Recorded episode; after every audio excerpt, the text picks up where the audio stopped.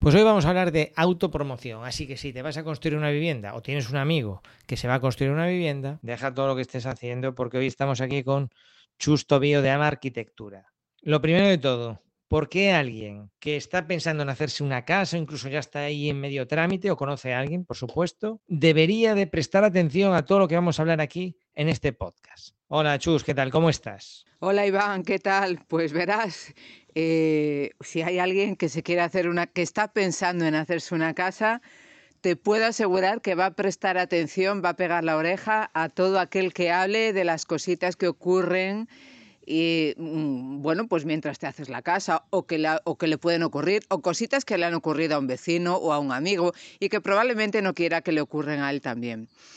Además te digo más, no sé por dónde me dispararás los tiros, pero yo a mí de lo que más me gusta hablar es de los dineros a la hora de hacerse una casa. Y la verdad, sobre esto se habla poco, más bien poco. O sea, a los autopromotores se les habla muy poquito o nada de este asunto.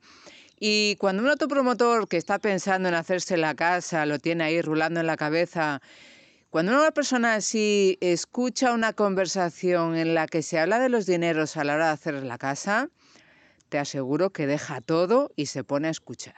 ¿Qué te apuestas? Vamos a hacer como que yo me voy a hacer una casa. Me reúno contigo y llevo recortes de revistas. Supongo que esto te pasará. Vengo con este diseño que vi aquí en Pinterest, en Instagram. Y te empiezo a hablar de eso. ¿Qué sería lo primero que me dirías? Bueno, pues a ver, si me vienes con dibujitos y fotitos de Pinterest y de, Instagram, pues bueno, pues mira, eh, lo que pensaría yo, lo que pensaría yo es que, que no eres mi cliente ideal, vamos, que me vas a dar mucho trabajo. Es decir, a mí quien, los clientes que me molan son los que, y son, son con los que de verdad consigo cosas, es con estos que me dicen, buf, no sé cómo voy a hacer tengo 200.000 para hacerme la casa y la quiero hacer así, no sé si me va a llegar. Ese es el cliente mío. Ahora, el cliente que me viene con el tema, porque es verdad que también lo hay, ¿no? Eh, vienen con el tema de que si un dibujo de una casa en L, que si foto de la piscina, del porche, la casa, cubierta plana, cubierta inclinada, piedra, mira qué guay me queda esta fachada, mira que no sé qué. Bueno, pues con esos eh, les dejaría hablar. Yo, si te digo la verdad, les digo poco. Eh, más bien dejo que me digan ellos a mí, que se agoten hablando de su casa, les dejo hablar y que hablen y que hablen y que hablen. Y cuando vea, yo vea que ya se han cansado de hablar, y les pregunto, les voy preguntando, ay, ¿cómo vas a poner esto y tal? Porque mira, a mí con una persona así lo que me interesa es llevarla a que me diga cuánto dinero tiene disponible para hacerse la casa, porque al final es mi punto de partida, ese es mi punto de partida.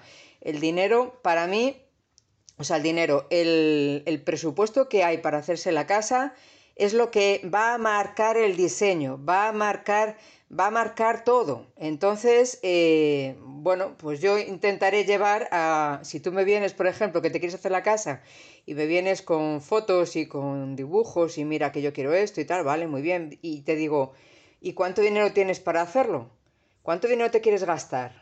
Entonces, en función de lo que me digas, pues avanzaría a la siguiente etapa, ¿no? Pero si, por ejemplo, es una persona que se ancla en el diseño y, y, bueno, y, cuánto, y yo te pregunto, ¿y cuánto quieres gastar? Y tú me dices, hombre, pues no sé, pero mira que Porsche, el Porsche lo quiero así, ventanal no sé cuánto, así de grande. O sea, mm, digamos que e, esa es una, para mí es una conversación bastante infructuosa, empezar por ahí, pero no porque lo sea para mí, sino porque veo que ese tipo de planteamientos, empezando por las fotos de Instagram y de, y de Pinterest, veo que, a no ser que tengas pasta a mogollón para hacerte la casa, pues veo que suele llevar muchos disgustos a la gente que se quiere hacer la casa. Entonces, bueno, yo las conversaciones con mis clientes no las empiezo por ahí.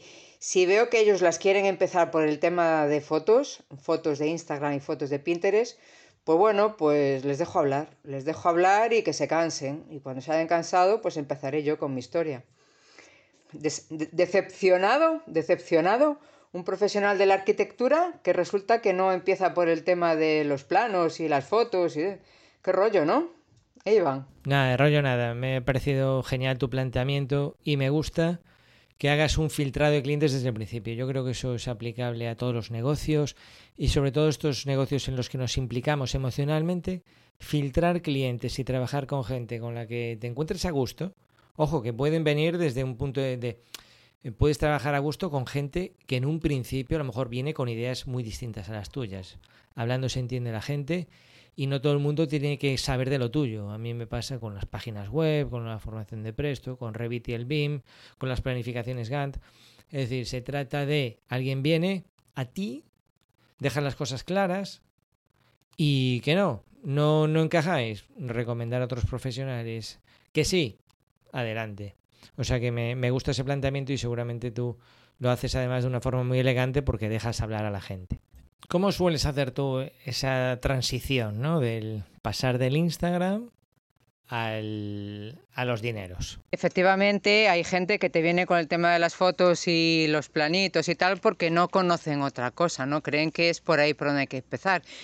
Y después de que yo les voy con mi mensaje, pues los tíos abren ¿Qué me ha pasado, ¿eh? Abren, porque, porque yo, yo aunque los tenga, aunque de entrada no sea mi cliente ideal, no tiro la toalla a la primera. Yo les hago varios intentos y, y, bueno, y, yo les dejo hablar, pero les voy tirando, digamos que pullitas, ¿no? Bueno, y con el tema, o sea, siempre con el tema económico, ¿no? Que está muy bien soñar, pero yo soy la que, yo soy la, como digo yo siempre, la aguafiestas que les pone los pies en la tierra, ¿no? Entonces, claro, hay gente que no lo resiste emocionalmente y, bueno, y eso se retiran a, ver cómo pueden, vamos, se matan los cuernos contra las paredes para ver cómo pueden conseguir su diseño y al final todo pasa por dinero, pero bueno, eh, claro, yo digamos que soy, mm, no sé si más directa o la experiencia o ya de ver muchas veces esto, ¿no? Porque el proceso de una persona que se quiere hacer la casa con este perfil es el mismo.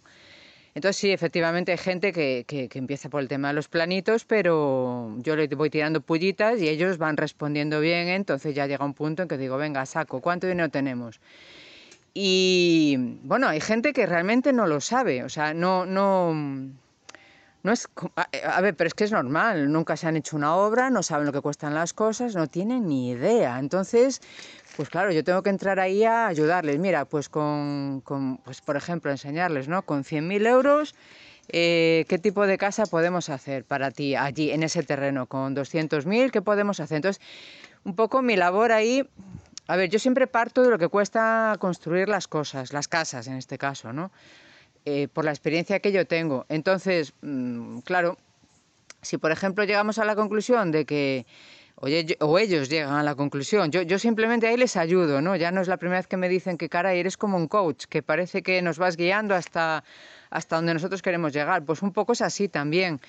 E, entonces, yo una vez que veo que ellos han llegado a la casa, mm, a la casa no, a situarse con el tamaño de casa que quieren, entonces ya les sitúo con, con la cantidad de dinero que eso les puede valer entonces ellos ahí dicen, joder, 400.000 euros la casa que nos queremos hacer, vamos a ver.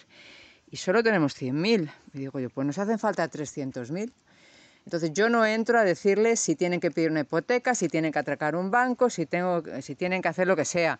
A mí me tienen que traer 400.000. Yo, yo, eh, yo tengo que tener la certeza, bueno, ya no por tener la certeza, ¿no? que no es algo de lo que me asegure al 100%, pero a mí las obras, lo que les digo es que me gusta empezarlas y acabarlas. Entonces yo si la voy a empezar y la voy a dejar a medias, eh, bueno, pues, pues a lo mejor me lo pienso. Entonces, como me gusta empezarlas y acabarlas, pues claro, y les explico y les insisto y les remaco y les remacho y les, bueno, estoy todo el rato machacando lo mismo, que hay que acabar y que hace falta esa cantidad de dinero. Hay gente, pues que no necesita hipoteca, ¿no? Y venden un piso, que ya me pasó, tenía, estábamos en una obra y yo les dije, esta obra se va a 400 y pico. Me dijo, no, que en 200 no sé cuántos. Digo, que esto se va más. Bueno, pues, eh, ¿pero qué pasó? Que como yo ya les había avisado, cuando se fue a más, ¿qué hicieron? Pusieron en venta un piso. Y entonces conseguimos, consiguieron más dinero, me dieron más dinero y yo pues terminé la obra. O sea, pero no, no, no, no me paré. O sea, la obra no paró, ellos ya iban avisados y fue solamente tomar la decisión en el momento, en el momento adecuado.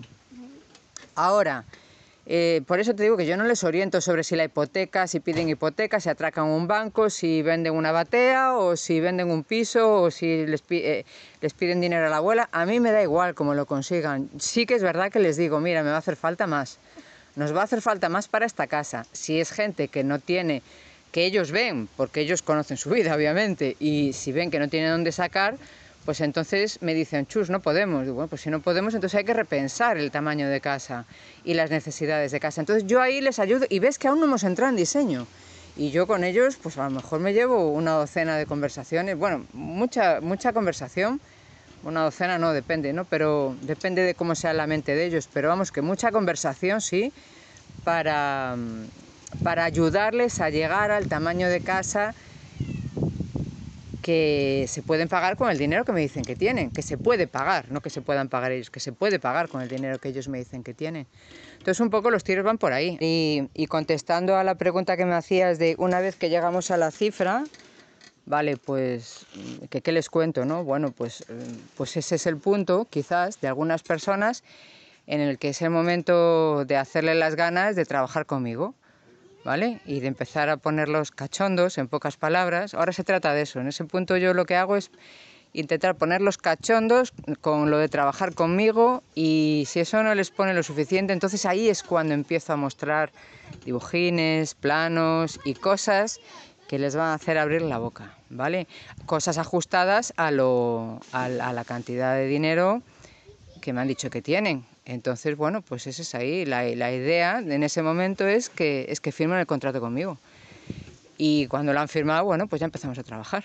Y bueno, antes te decía que 12 conversaciones. No, la verdad es que no. Mira, yo procuro, procuro zanjarlo lo antes posible. Bien es verdad que hay personas que necesitan más tiempo que otras pero bueno, pues no sé, si en tres reuniones o puedo dejarlo listo, no hago cuatro, o si en dos reuniones puedo dejarlo listo, no hago, no hago tres. O sea, mm, en fin, un poco ir al ritmo en el que a ellos les dé tiempo a asimilar la información que les doy en mi proceso de trabajo, porque claro, hay gente que es más despierta y lo entiende más rápido que, que otra, ¿no? Otra pues le cuesta y desconfía y ves que, bueno, te está haciendo preguntas, pero viene a verte o sea, mm, eh, es cada, la cabeza de cada uno es, es distinta. La verdad es que es un verdadero milagro cerrar un contrato. Pero bueno, eh, eh, quizás es más difícil eso que hacer la casa, pero bueno, es lo que, es lo que tenemos. Hay una pregunta, porque claro, yo supongo que ahora más de uno que esté pensando en hacer la casa, si ha tenido la suerte de encontrarse este audio, este podcast, estará pensando, eh, y yo, cómo, o sea, ¿y cómo trabajo con Chus? ¿Tú dónde estás ubicada? ¿Dónde trabajas? ¿Lo haces solo a nivel local? Eh, ¿Estás en Pontevedra? ¿O también haces esta especie de asesoramiento online? A mí si me quieres encontrar, yo creo que lo más efectivo para ti, para que no pierdas tiempo, es que vayas a la web ama-arquitectura.es. ¿Dónde estoy? Efectivamente, yo no vivo en la nube, yo tengo una casa, yo tenía un estudio hasta antes de la pandemia, llegó la pandemia, cerramos el estudio y desde entonces trabajamos, pues todo, somos tres y trabajamos por videoconferencias, bueno, nos vemos también, pero con los clientes trabajamos eh, también por videoconferencias y en las obras, claro, obviamente. Entonces, toda la parte de lo que es de diseño y de reuniones, pues bueno, pues a veces hace falta verse y quedamos en el terreno, nos vemos. Y si no, pues otras muchas veces por teléfono o por, bueno, o por, o por videoconferencia.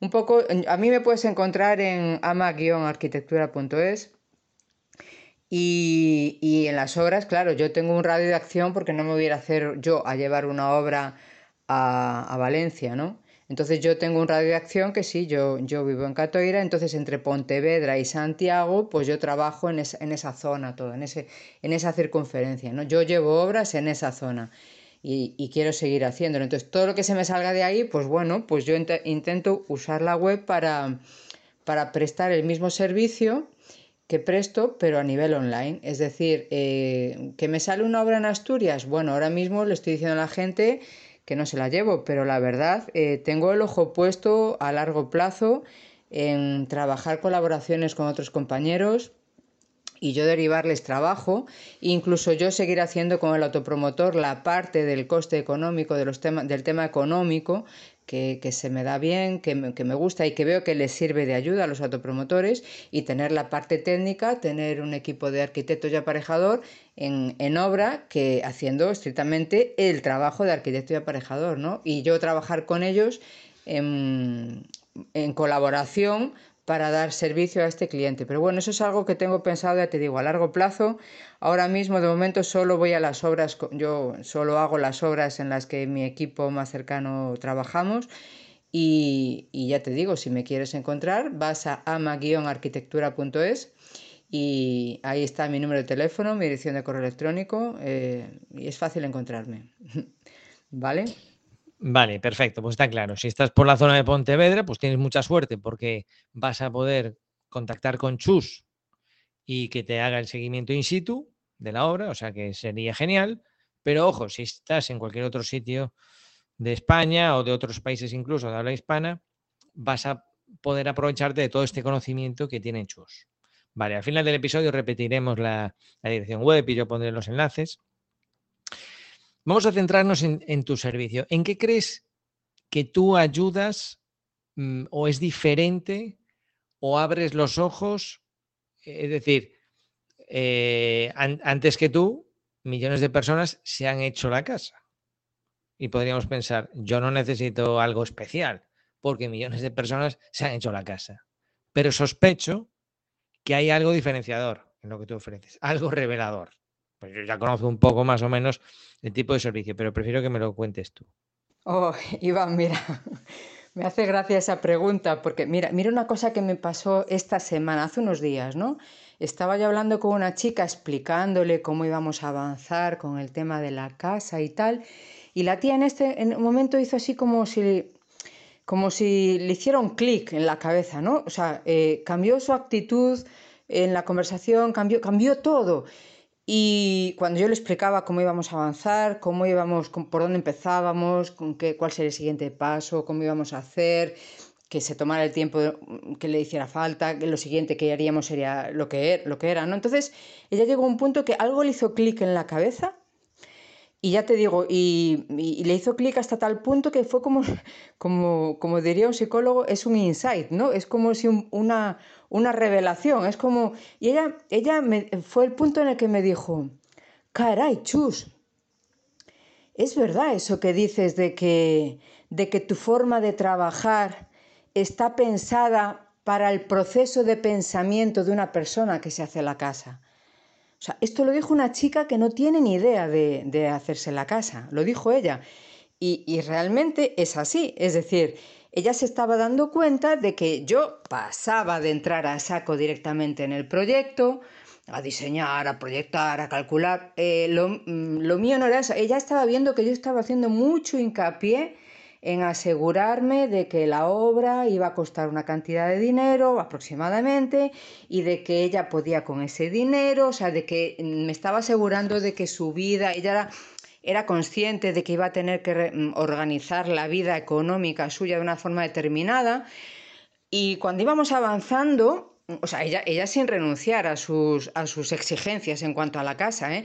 de hecho, sus exigencias de la casa estaban siempre presentes, incluso yo se las tenía que recordar a veces cuando ella se me despistaba y empezaba a pedir cosas que pues que no podían ser porque no teníamos presupuesto, ¿no? Entonces, eh, yo ahí eh, la tiraba para atrás y ella me decía, caray, gracias, o sea, me daba las gracias ella, ¿no? Y, y, llegó un punto en el que se dio cuenta que dijo, caray, es que tu forma de trabajar, Chus, e, es como acompañando el proceso de pensamiento de una persona que se va a hacer la casa y en determinados momentos eh, actúo como profesional, con mi, con mi, conocimiento profesional de perfil de arquitecto técnico y el de mis compañeros, ¿no? Eh, pero, pero mientras tanto la voy acompañando en esa maduración de la idea de la casa y bueno, eh, esto es como lo dijo esta chica, pero a mí lo que me gusta decir es que yo soy como un auto, o sea, yo soy, sí, yo soy un autopromotor. O sea, yo, yo tengo corazón de autopromotor, sí, tengo formación de arquitecto técnico, de ingeniero de edificación, yo trabajo de todo eso, pero cuando me pongo en el pellejo, o sea, cuando me pongo con una casita, me pongo en el pellejo del que se la hace. Y sí, toda mi formación está ahí para darle a ellos la información que necesitan para tomar decisiones, pero yo les voy guiando, o sea... Mm, es, es, un proceso para mí bonito, pero mm, es distinto porque porque no es el procedimiento oficial, o sea, todos los posts que ves por ahí, toda la información que ves por internet, te dicen, si quieres hacer una casa, vale, empieza por el terreno, después tienes que ir a junto a un arquitecto.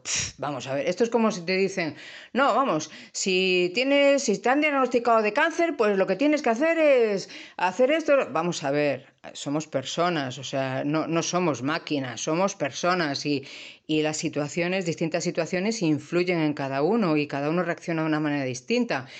Y yo, mi objetivo como chus, como ama arquitectura, el objetivo es terminar la casa que quede chula y bonita y no pasarnos de ese presupuesto. Y para conseguir eso tengo que cuidar muchísimas cosas desde el punto de vista profesional, pero también desde el punto de vista más personal de la persona que se lo hace, ¿no? Y entonces, bueno, yo estoy enfocada en trabajar así, claro.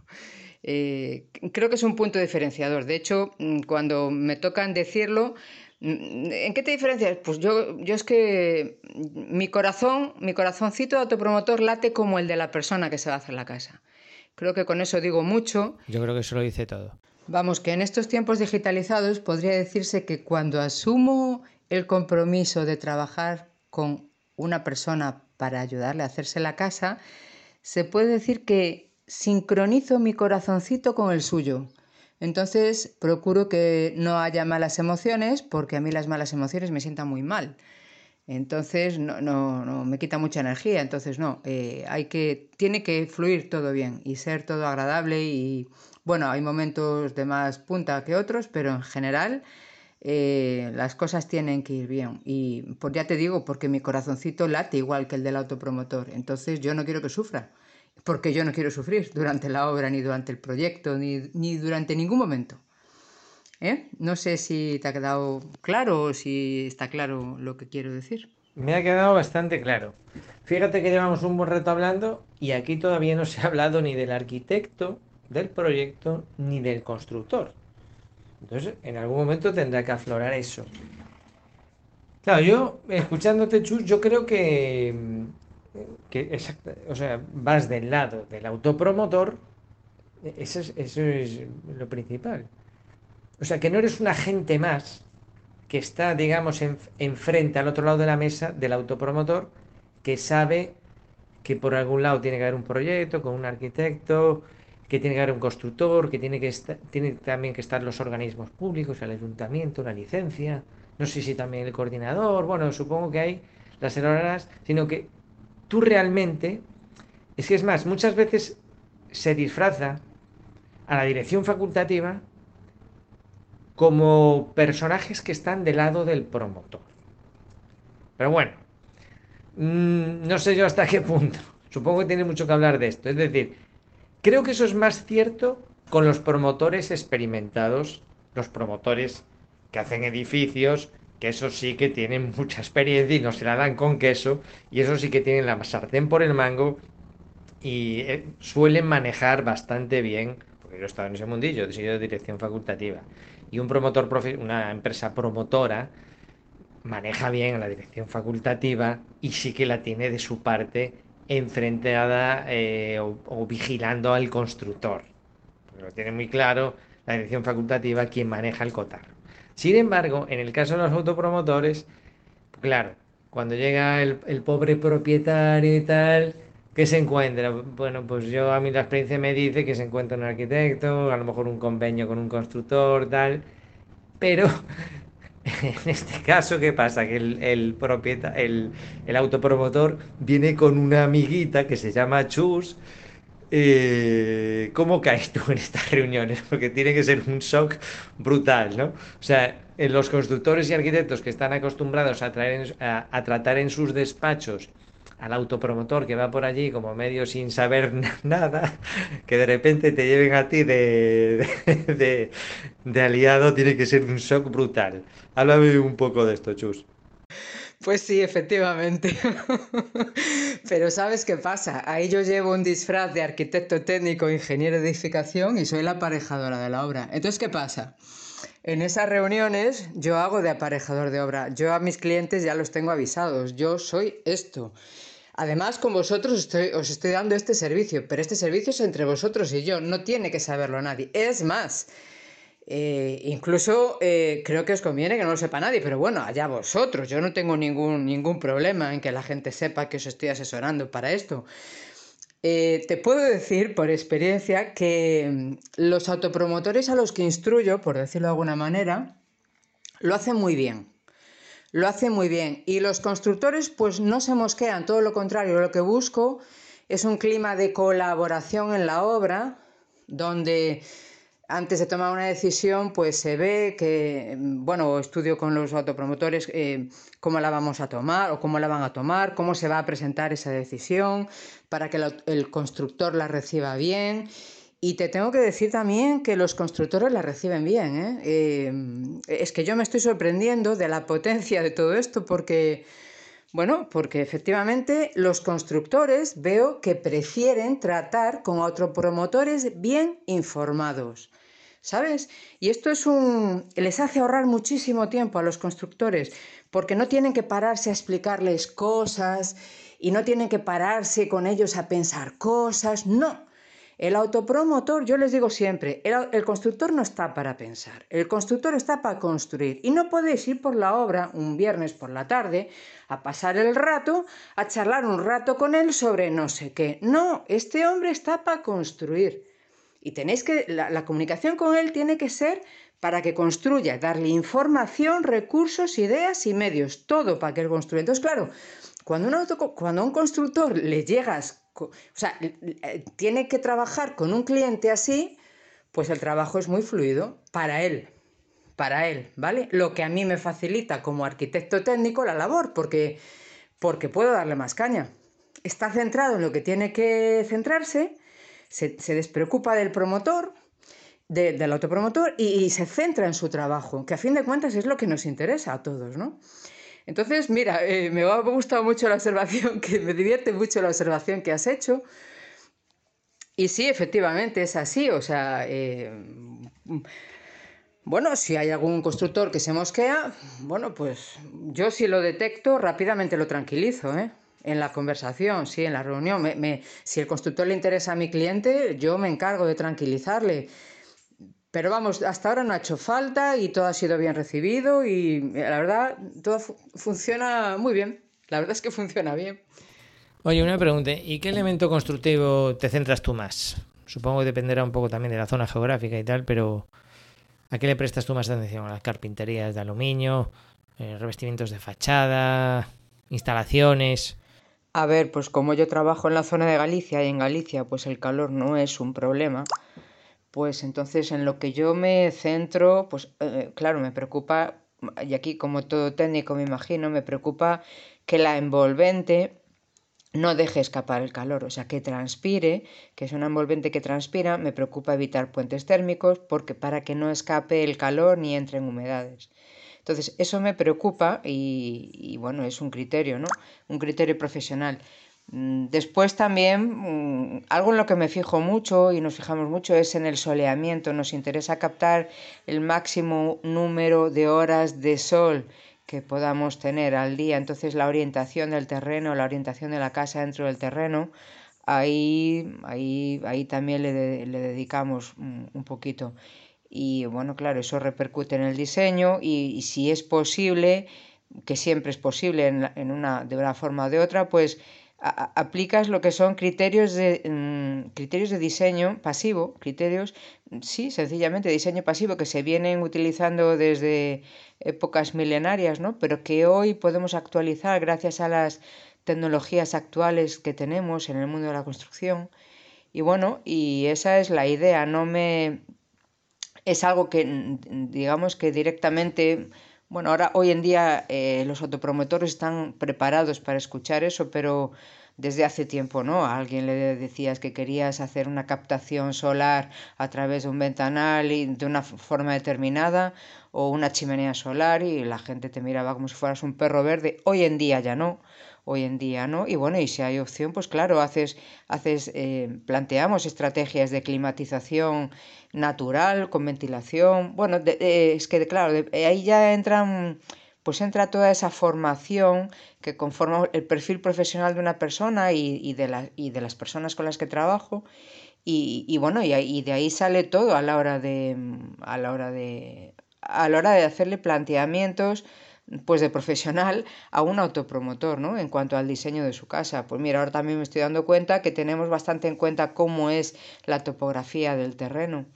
Eh, nos preocupa, veo que sí que también es algo que, preocupa, eh, no interferir demasiado en los ecosistemas del suelo que ya están ahí, no, no, no intervenir ahí demasiado, pero bueno, eso ya eh, bueno, son cositas que unas veces puedes aplicarlas más, otras menos, pero bueno, eh, al final todo tiene que ver con el dinero, ¿no? Y, al final, pues muchas decisiones, cuando un, autopromotor tiene dudas sobre algo, pues yo lo dejo pensar un poco, pero al final si veo que no se decide, eh, le pongo el tema dinero encima de la mesa y rápidamente sabe qué decidir, ¿eh?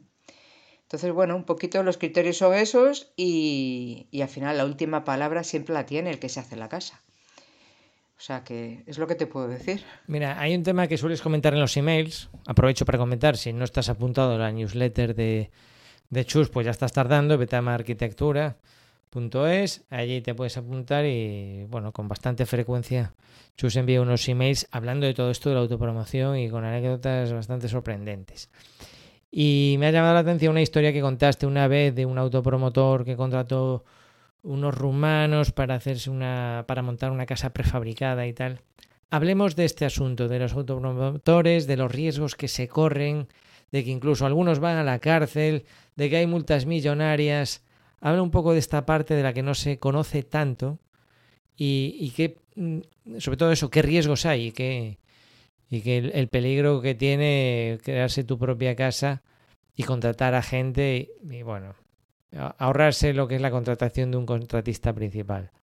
Sí, creo que sé a lo que te refieres. O sea, te estás refiriendo efectivamente a la seguridad de los autopromotores, pues que deciden convertirse en contratistas de obras. Esto lo dice así el decreto y la legislación, ¿no? Lo de convertirse en contratistas como si fuera una crisálida que se convierte en mariposa, ¿no? Pero esto es al contrario, o sea, uno es autopromotor, si quiere hacer su casa es autopromotor y, bueno, el tenderete en este país está montado para que cuando te quieres construir tu casa, pues contrates una empresa constructora, ¿no?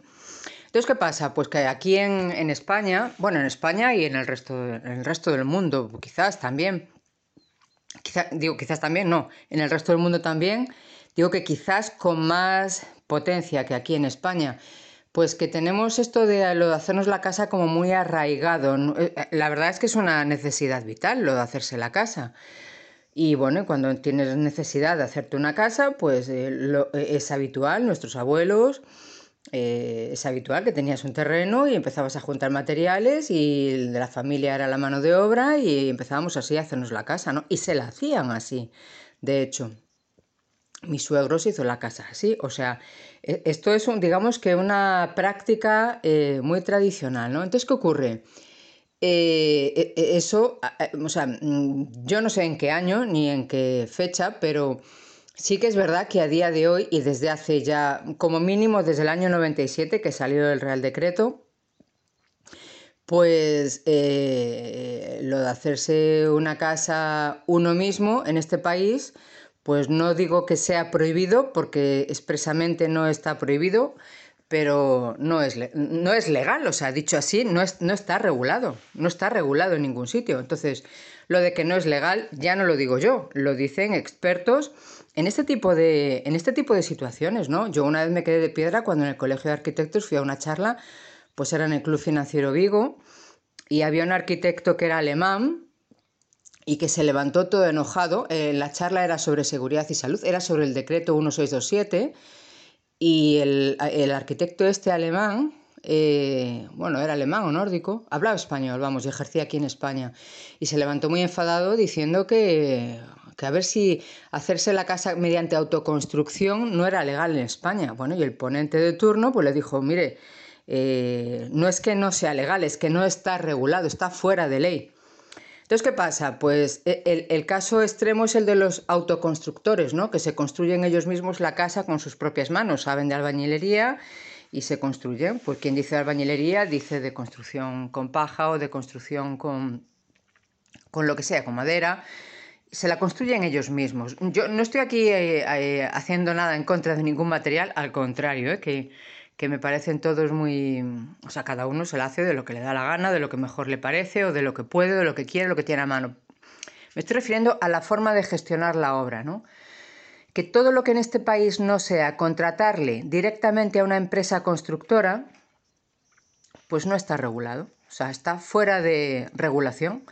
Eh, ya sabemos cómo es este país, aquí se hace negocio con todo, con los derechos fundamentales, el artículo 47 de la Constitución, y no quiero irme por estos términos, o sea, por, por estas ramas, tenemos todos derecho a una vivienda digna, pero a la hora de tener una vivienda digna, pues no hay vivienda digna, no hay ni siquiera vivienda. Entonces, claro, la gente tira pues como puede, pero eh, hay que darse cuenta de que la situación regulada de un autoconstructor, un autopromotor que sea autoconstructor, pues no está no está regulada. Entonces, ¿qué pasa? Si no hay ningún tipo de... Si el autoconstructor pues resulta que no lleva a nadie a trabajar a su casa, pues no pasa nada. Si se lo hace del todo, no pasa nada. Pero desde el momento en que lleva, por ejemplo, contrata a dos autónomos y, por ejemplo, uno se accidenta, se clava un... yo qué sé, se clava algo en un pie, se, se le pone la pierna tiesa y, y, y pierde la pierna, yo qué sé, cosas ¿no? que ocurren accidentes que ocurren en las obras, pues entonces ahí puede tener un problema el autoconstructor. Puede tener un problema si el, si el trabajador está informado, puede tener un problema con, el, con, el, con la persona que lo ha contratado. Bueno, yo, yo, sé el caso, por ejemplo, esto es hace muchos años, eh, entraba en vigor el 1627, o sea, cerca del año, sería el año 97, y gracias a Dios a mí no me ha pasado nunca nada, nunca he tenido un disgusto, ni una, ni una reclamación, ni nada, ¿no? Pero sí que he sabido de casos de otros compañeros, este en concreto, pues un trabajador se le, se le, se le clavó un, una, una varilla de, del 8 en el pie. O sea, que ya es difícil, ¿eh? Que esto hay que ir descalzo. Pues nada, al final pues le sacaron al promotor, al autopromotor, creo que fueron 7 u 8 millones, ya eran pesetas. O sea, es toda aquella, nada, eh, vamos, si, no estoy yo cruzando ya datos, porque me cuentan tantas cosas. Y lo del caso este que me, que me, que me mencionabas tú del hombre este, un autopromotor que se quiso hacer una casa prefabricada, bueno, prefabricada de madera, y, y claro, pues como este mercado de las casas prefabricadas pues es tan, tan así, pues efectivamente me contaba el hombre que, se, que contrató una casa, una empresa de, de, ya no sé si era Polonia, eh, bueno, ahora ya no me acuerdo, en el email que envié en su día lo conté bien. Y, y se, nada, se trajo dos caravanas, la empresa le dijo, sí, sí, te vamos, no sé en qué idioma, se lo, lo, hablaría, pero vamos, a total, que le mandó aquí dos caravanas con ocho rumanos y madera para hacer la casa, pero nada más. Y después de dejarlos aquí, pues la empresa dio en quiebra. O sea, el hombre este, pues acusado de... porque después en la obra encima tuvo accidente, con lo que ya se le personó el fiscal, se le... toda, esta, toda esta fiesta que se monta cuando hay, cuando hay algo gordo, un, fallecido o, o, un accidente grave.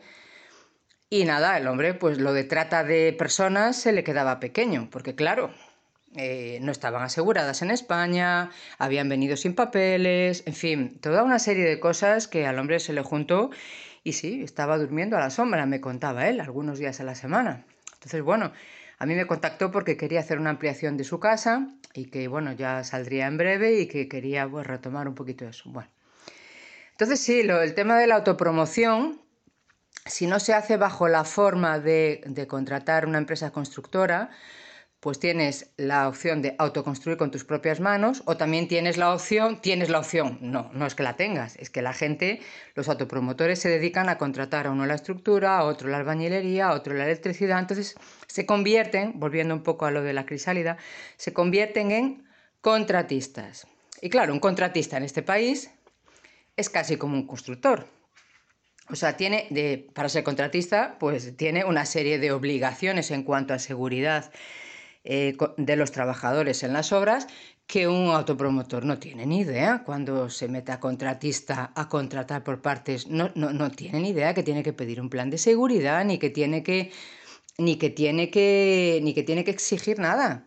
Se meten y punto, a contratar así a trozos. Y bueno, eh, lo que nos salva es que ocurren pocos accidentes en viviendas unifamiliares, pero bueno.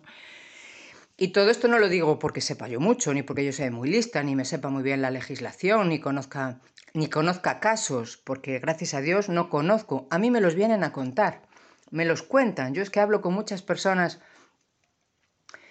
que se hacen la casa y, y, es que me cuentan ellos las cosas. Entonces, bueno, pues esto es lo que hay. A mí no me gusta un pelo, ¿qué quieres que te diga? Bueno, lo único que me gusta es que trabajando con una constructora es la forma más eficiente que yo he encontrado para poder eh, controlar el coste de ejecución de una obra, siendo autopromotora. Es lo único bueno que lo encuentro. Por lo demás, bueno, pues es una imposición más de las que hay a la hora de hacerte la casa. Pero vamos, que son anécdotas que a mí me vienen a contar, como te decía, pero que claro, yo me las creo, porque yo después voy a conferencias y a charlas y exposiciones sobre seguridad y salud que dan pues expertos a nivel nacional de este país y efectivamente las cosas están así. O sea, están así, es que se puede decir más alto, pero es que más claro no se puede decir.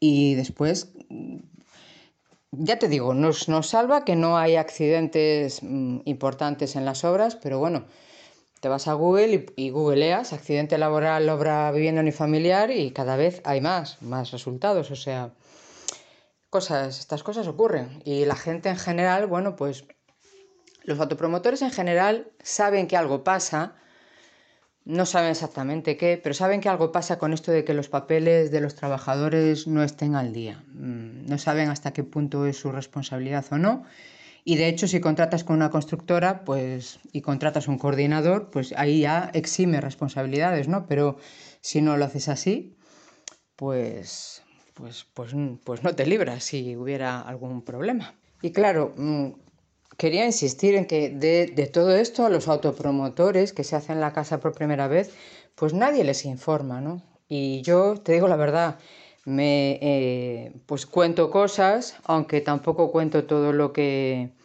lo que es porque soy consciente de que tampoco se me cree, ¿eh? O sea, esto, porque es que la verdad es que es así, o sea, esto, vamos, no se debería creer, no debería ser verdad, pero, pero es así. O sea, entonces, claro, lo cuentas y, y no te creen, y es normal que, que, no, que no te crean.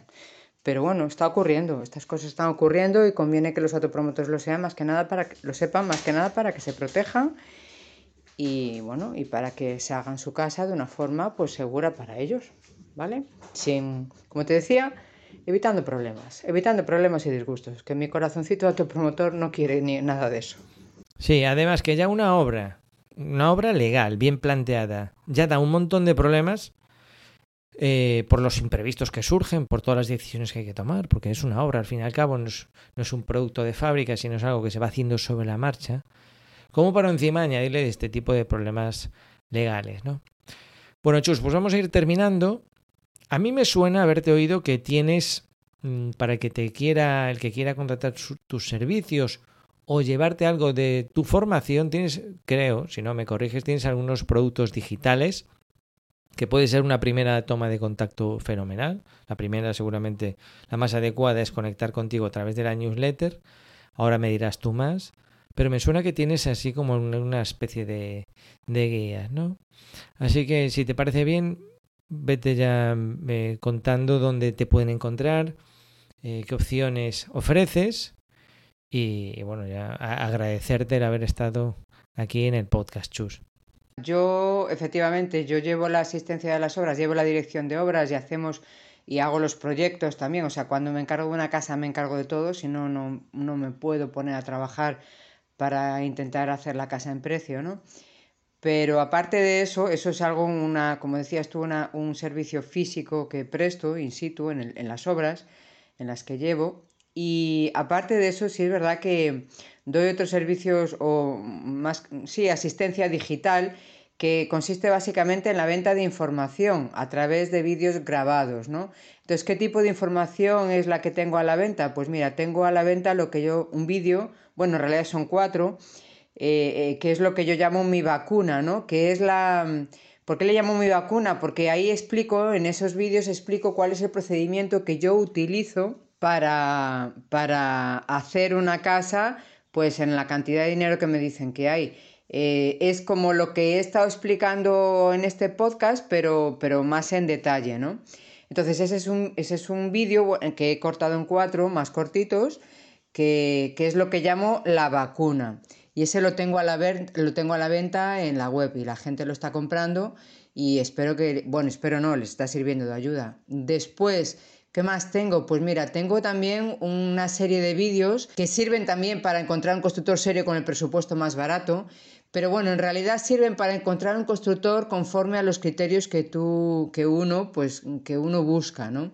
Veo que la gente pues se agarra a los constructores que hay y, se, y, se, amolda a ellos cuando, bueno, creo que no debería ser así. Y, y, como yo lo hago de otra manera, esto de encontrar constructor para mis clientes y para mis casitas, pues, y como lo hago siempre de la misma manera, pues lo he, he grabado vídeos y esos son los que he empaquetado como si fuera una guía para encontrar constructor, ¿no? Eso lo pueden comprar en, en mi web. Y también tengo a la venta lo que es una publicación digital que posiblemente saque en Amazon, pero ahora mismo lo tengo solamente en web, que es una publicación digital que sirve para contratar constructor. O sea, en, en esa publicación digital entrego el contrato, un modelo de contrato con el que yo trabajo con mis autopromotores y sobre todo, aparte del modelo de contrato, eh, hablo de una serie de cosas de una serie de puntos, de cláusulas que hay que tener en cuenta cuando, cuando, cuando hay que contratar un constructor, ¿no? Esto también lo tengo a la venta en web. Y bueno, eh, cada poco estoy publicando cosas nuevas y sacando cosas nuevas. O sea que si alguien eh, tiene interés en los contenidos y en el enfoque que yo le doy a esto de hacerse la casa, pues creo que no debe dejar de pasarse por la web mm, a cada, cada poco. Genial, Chus. Bueno, pues por contenido está claro que no, que, no es. O sea que, se pasen por amarquitectura.es y allí encontrarán todo eso, sobre todo lo más importante, apuntarse a la newsletter, porque así los puedes informar puntualmente de todas las novedades. Mira, eh, déjame solamente que ya no me extiendo más. Te quiero dar las gracias a ti por la actitud abierta ¿no? que tienes hacia este tipo de práctica de la profesión. y bueno, nada, aquí estamos para lo que te pueda ayudar. Muchas gracias. Gracias a ti, Chus. Muchas gracias por venir al podcast. Bueno, y tú, oyente, si quieres, te pasas por Aparejador Iván. Allí vas a encontrar formación para profesionales del gremio. Si tienes una empresa de construcción, un estudio de arquitectura, eres aparejador y buscas tener una página web que capte clientes en Google, además de aprender Revit y Presto y estas cosas importantes, pero sobre todo trabajar para buenos clientes, bueno, pues te pasas por Aparejador Iván y allí en cuanto te apuntas, vas a tener acceso a una formación especial para suscriptores. ¿Vale? Bueno, nos escuchamos en próximos episodios.